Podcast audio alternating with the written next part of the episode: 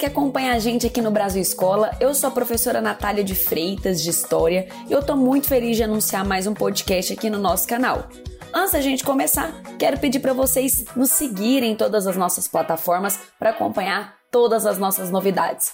E no episódio de hoje, nós vamos falar sobre o famoso Dia do Fico. Isso mesmo, aquele que ocorreu lá no iníciozinho do século XIX. Então vamos lá? O Dia do Fico aconteceu no dia 9 de janeiro de 1822 e acabou se tornando aí um episódio muito conhecido na história do Brasil, representado em filmes, em novelas. Mas vamos lá. Por que, que o Dia do Fico recebeu esse nome? Pátria, filhos, gentil, já vaiou a liberdade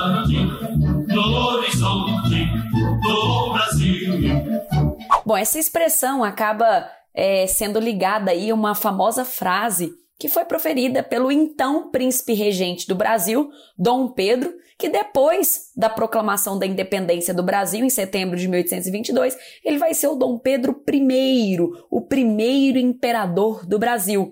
Lembrando que quando o Brasil declarou a independência na primeira metade do século XIX, o Brasil adotou uma monarquia. Isso foi a contramão do que estava ocorrendo na maior parte do cenário de independência da América, já que a maior parte das independências depois de declaradas, adotavam modelos republicanos, enquanto no Brasil nós adotamos um modelo monárquico.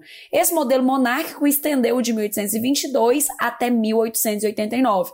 Bom, então deixa eu voltar aqui um pouquinho. O dia do fico, ele aconteceu em janeiro de 1822, meses antes da Declaração de Independência. É claro que a Declaração de Independência no Brasil ela já foi desconstruída por nós aqui no Brasil Escola em outro podcast. Se você, inclusive, quiser ter acesso a esse podcast, é só vir aqui na nossa plataforma e procurar lá o, o, o podcast que fala sobre independência. Bom, então o dia do Fico querendo ou não, ele está ligado com a independência do Brasil. E ele vai acontecer meses antes daquele processo, né, que ficou conhecido aí como independência no dia 7 de setembro. Tá? Bom, então na época o Dom Pedro ainda não era imperador. Ele era príncipe regente do Brasil. E o Brasil na época era um reino unido, tanto a Portugal quanto Algarves. E o dia do fico foi marcado por uma frase se é para o bem de todos e felicidade geral da nação, estou pronto. Digam ao povo que fico. Bom, mas a gente tem que pensar um, a, alguns pontos aqui. Por que, que o Dom Pedro estava falando que iria ficar no Brasil? Dom Pedro, ele nasceu em Portugal em 1798 e também morreu em Portugal em 1834.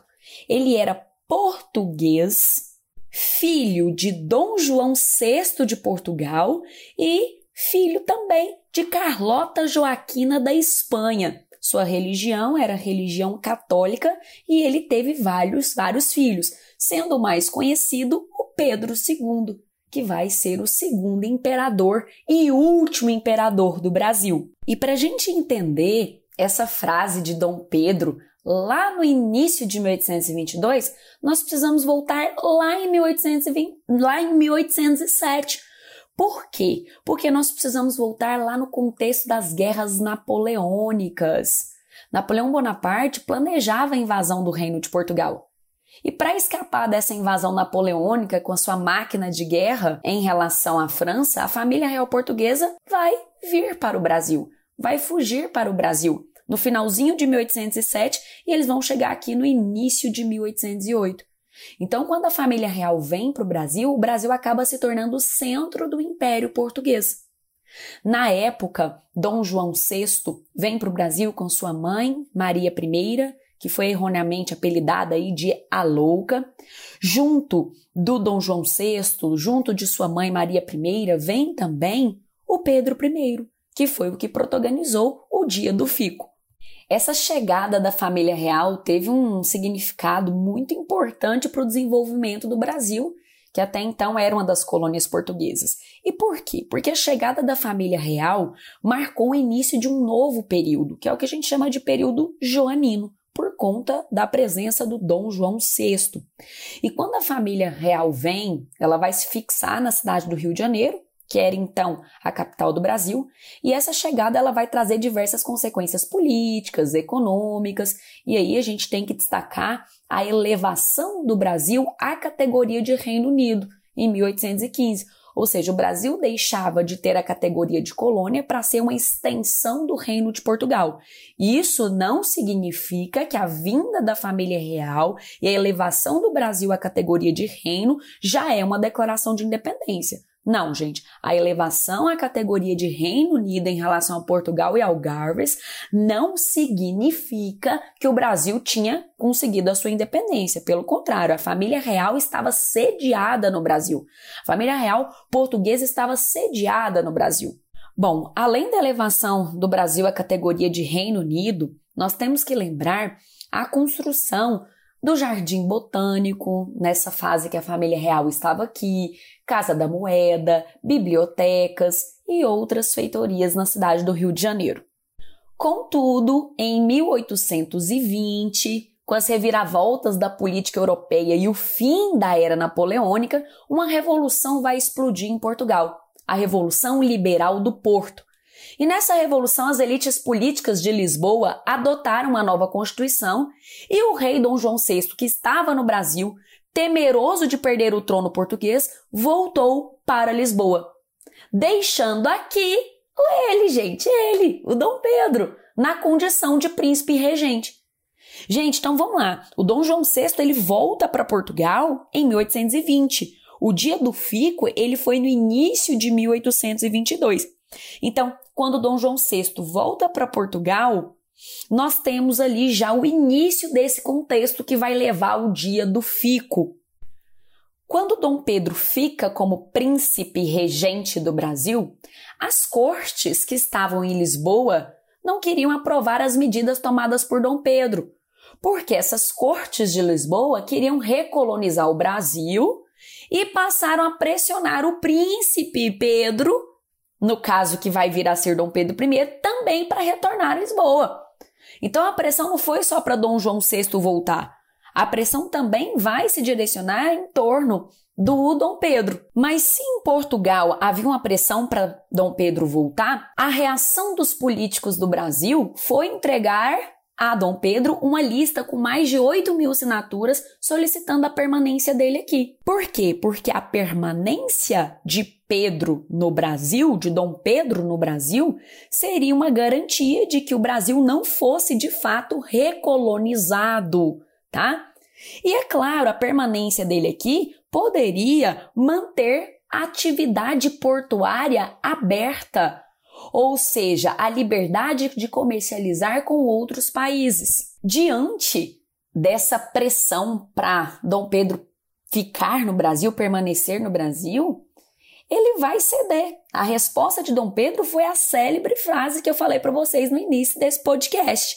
Se é para o bem de todos e felicidade geral da nação, estou pronto. Diga ao povo que fico. E aí é interessante a gente analisar que nesse contexto do dia do fico, quando Dom Pedro, que depois vem a ser Dom Pedro I, usa o termo nação, a gente não pode falar ainda que existia essa ideia de pertencimento à nação brasileira. Não existia ainda esse sentimento nacionalista. Tá?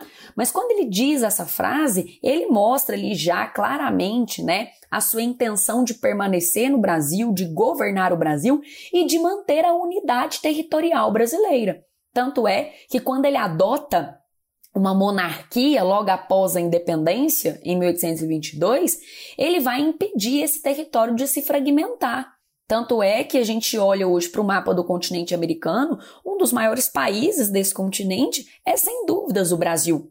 Essa unidade territorial que foi mantida, grande parte dela veio pela centralização política da monarquia brasileira, que vai conter e impedir com que as revoltas separatistas tivessem sucesso no Brasil. A decisão de Dom Pedro I é, de ficar no Brasil acabou contribuindo, né, desembocando aí para o nosso processo de independência no mês de setembro daquele mesmo ano.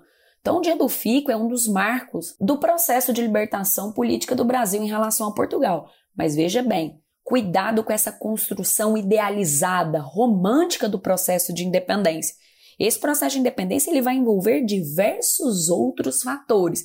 E aí, mais uma vez, eu estou indicando aqui para vocês o podcast sobre o processo de independência do Brasil. Lembrando também que o episódio do Dia do Fico marcou o conflito direto entre os interesses portugueses em relação aos interesses de Dom Pedro I no Brasil. Ah, uma informação que eu já estava esquecendo de falar aqui. Esse episódio do Dia do Fico, ele aconteceu na varanda do Passo Real, que viria a se tornar o Passo Imperial após a independência do Brasil. Outro ponto importante é lembrar da importância de Maria Leopoldina da Áustria, que era esposa do Dom Pedro I, em relação ao Dia do Fico. Ela foi uma das apoiadoras à permanência de Dom Pedro no Brasil e foi também uma grande influenciadora e uma das responsáveis pelo processo de independência do Brasil. Apesar da relação conturbada que Dom Pedro I tinha com a Maria Leopoldina da Áustria, ela teve uma função política muito importante na vida dele, de Pedro I, como também na história do nosso país.